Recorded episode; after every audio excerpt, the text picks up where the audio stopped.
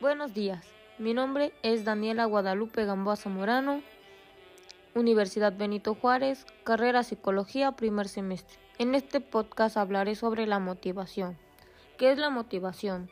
Bueno, la motivación la podríamos definir como aquello que energiza a una persona hacia un objetivo y por tanto ejerce un efecto determinadamente en el impulso necesario para realizar o abandonar una acción.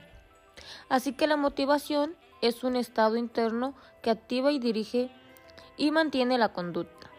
Sobre motivaciones se ha escrito mucho y es muy derivado, no únicamente desde la psicología, sino desde otras ramas del conocimiento como la sociología, las ciencias políticas o la filosofía, entre otras.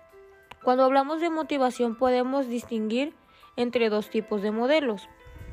Por un lado están aquellos modelos que se basan en teorías monomotivacionales, como por ejemplo la economía conductual,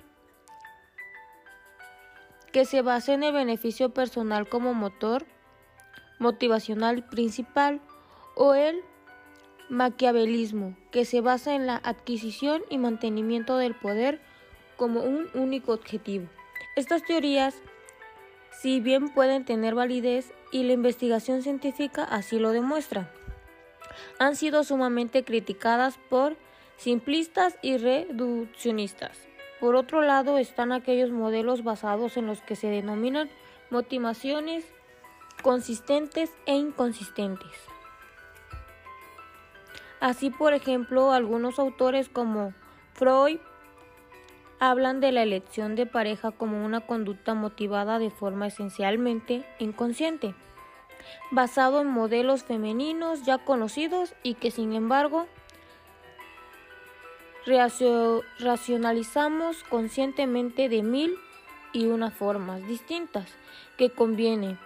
La amo me hace feliz, etc.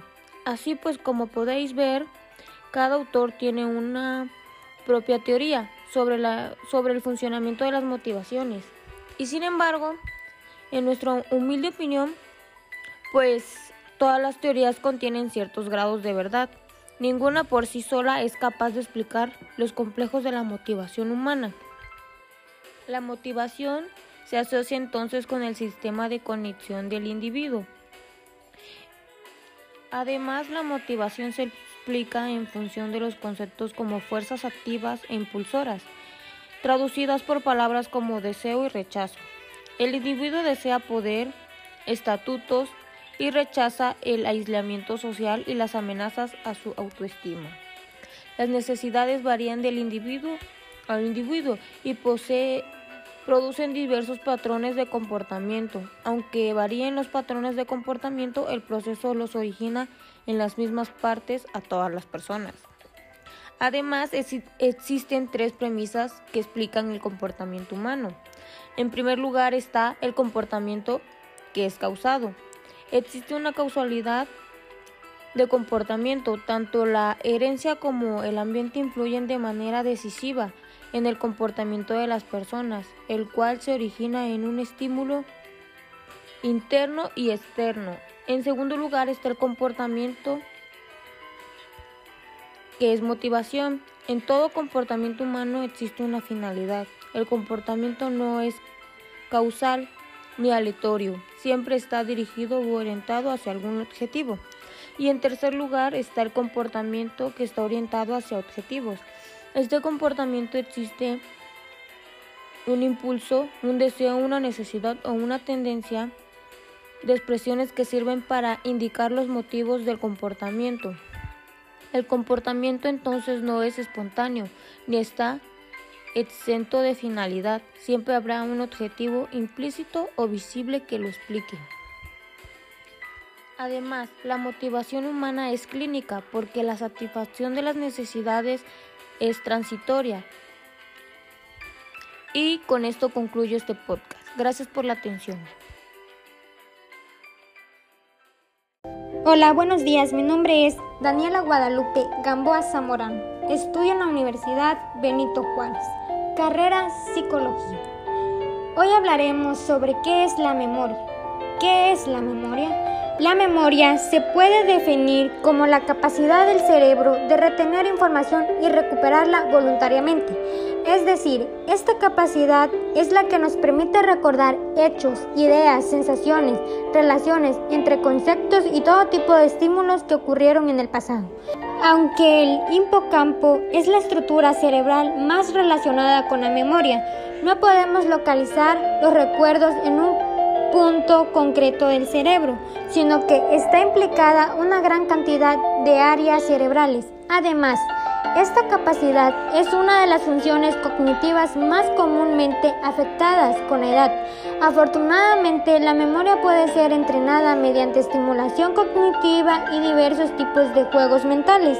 Tipos de memoria. Como ya se puede intuir por la propia definición de memoria, consiste en una función cognitiva extremadamente compleja.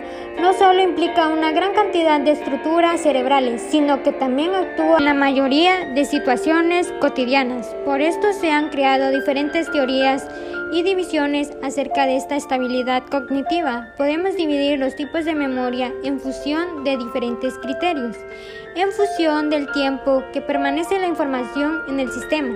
En este caso, hablaríamos de la memoria sensorial, de la memoria a corto plazo, de la memoria de trabajo y de la memoria a largo plazo.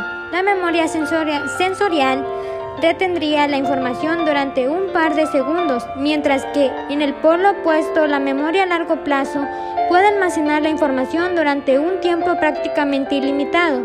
Todos estos tipos de memoria trabajan de manera coordinada para que el sistema funcione correctamente.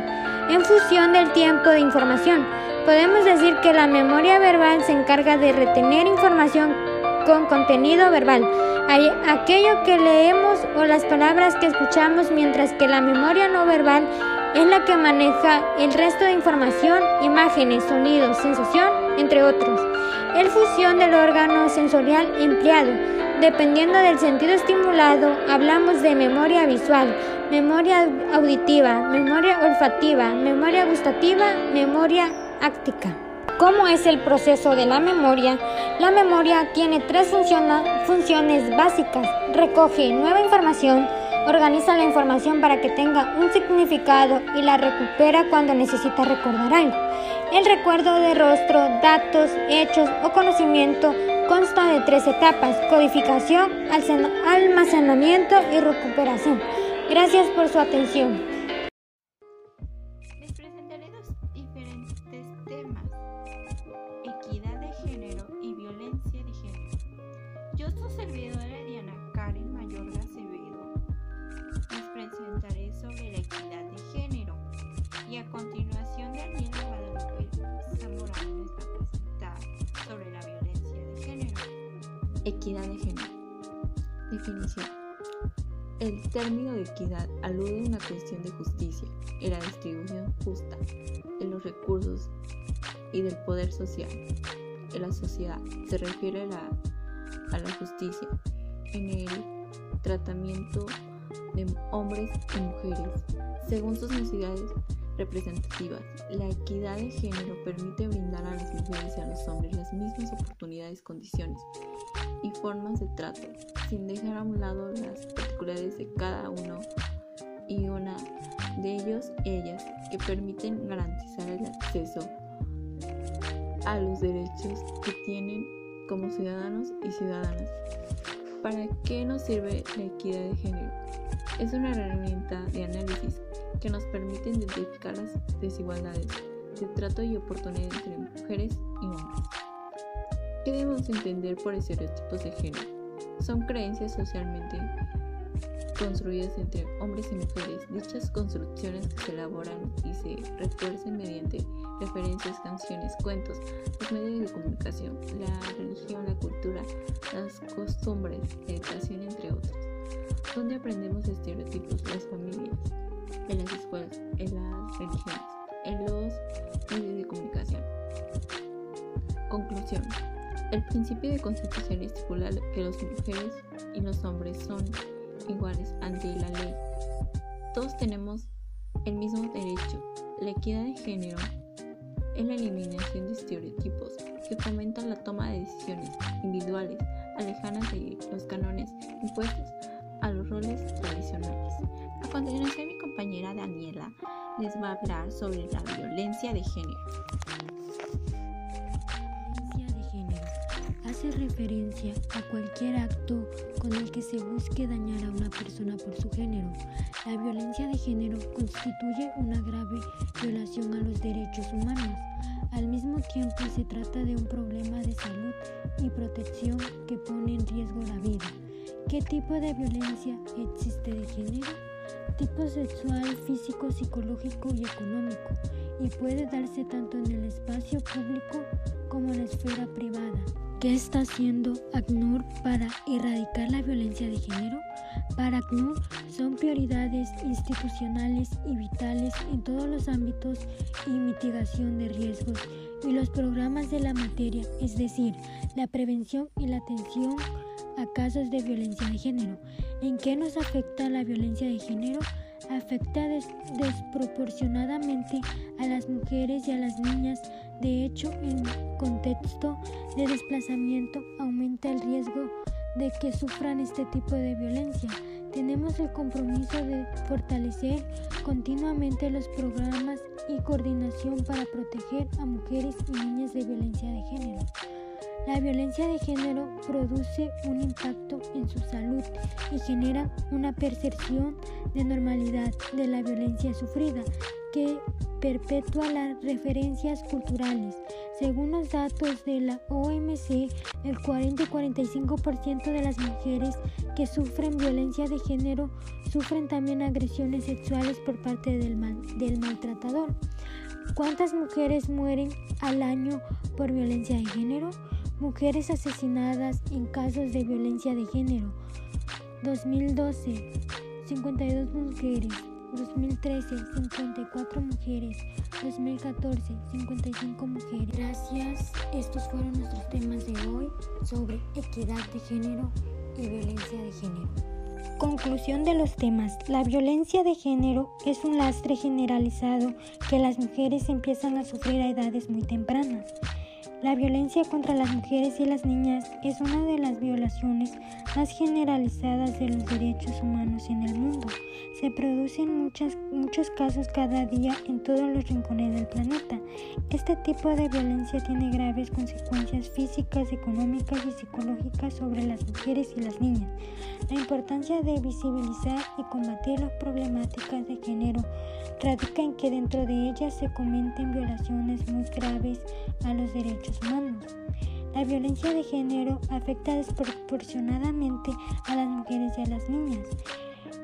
Conclusión de equidad de género. La igualdad de género no significa que hombres y mujeres deben de ser tratados como idénticos, sino que el acceso a oportunidades y el ejercicio de los derechos no dependerán del sexo de las personas. La igualdad de género es un principio constitucional que estipula que hombres y mujeres son iguales ante la ley, lo que significa que todas las personas tenemos los mismos derechos y deberes frente al Estado la sociedad en su conjunto. Gracias por su atención. Estos fueron los temas de equidad de género y violencia de género. Gracias por todo. Espero le haya gustado.